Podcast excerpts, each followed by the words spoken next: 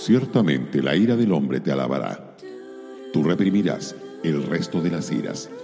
Salmo 76, verso 10.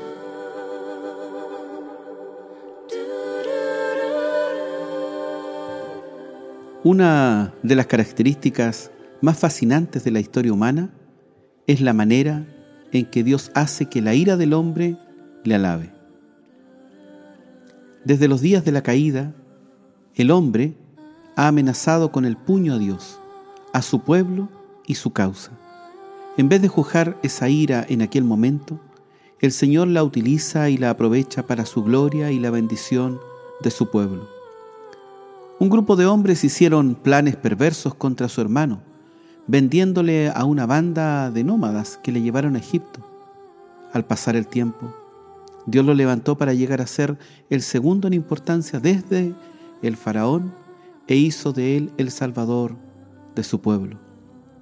Más tarde, José les recordó a sus hermanos, vosotros pensasteis mal contra mí, mas Dios lo encaminó a bien. Génesis 50:20. La rabia de Amán contra los judíos resultó en su propia destrucción y en la exaltación de aquellos a quienes buscaba destruir. Tres jóvenes hebreos fueron arrojados en un horno de fuego tan caliente que consumió a aquellos que lo arrojaron. Pero los hebreos salieron de él intactos sin ni siquiera oler a humo. El rey pagano decretó enseguida que cualquiera que dijera una palabra contra el Dios de los judíos sufriera la pena de muerte. Daniel fue arrojado al foso de los leones porque oraba al Dios del cielo.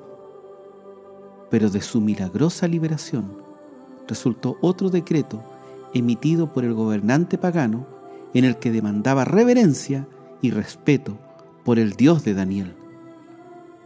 Cuando llegamos a la era del Nuevo Testamento, la persecución de la iglesia se transformó en una difusión aún más veloz del Evangelio.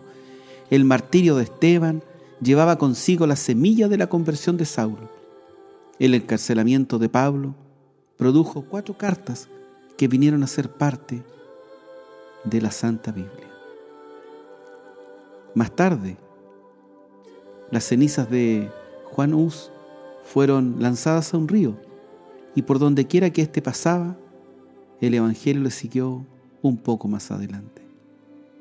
Los hombres despedazan la Biblia y la arrojan al viento, pero alguien levanta al azar una página, la lee y se salva gloriosamente. Los hombres se burlan de la doctrina de la segunda venida de Cristo y con ello cumplen la profecía de que en los últimos días, como nos dice el apóstol Pedro en su segunda carta en el capítulo 3, aparecerían burladores. Así, Dios hace que la ira del hombre le alabe, pero al final reprimirá el resto de las iras. Radio Gracia y Paz, acompañándote cada día.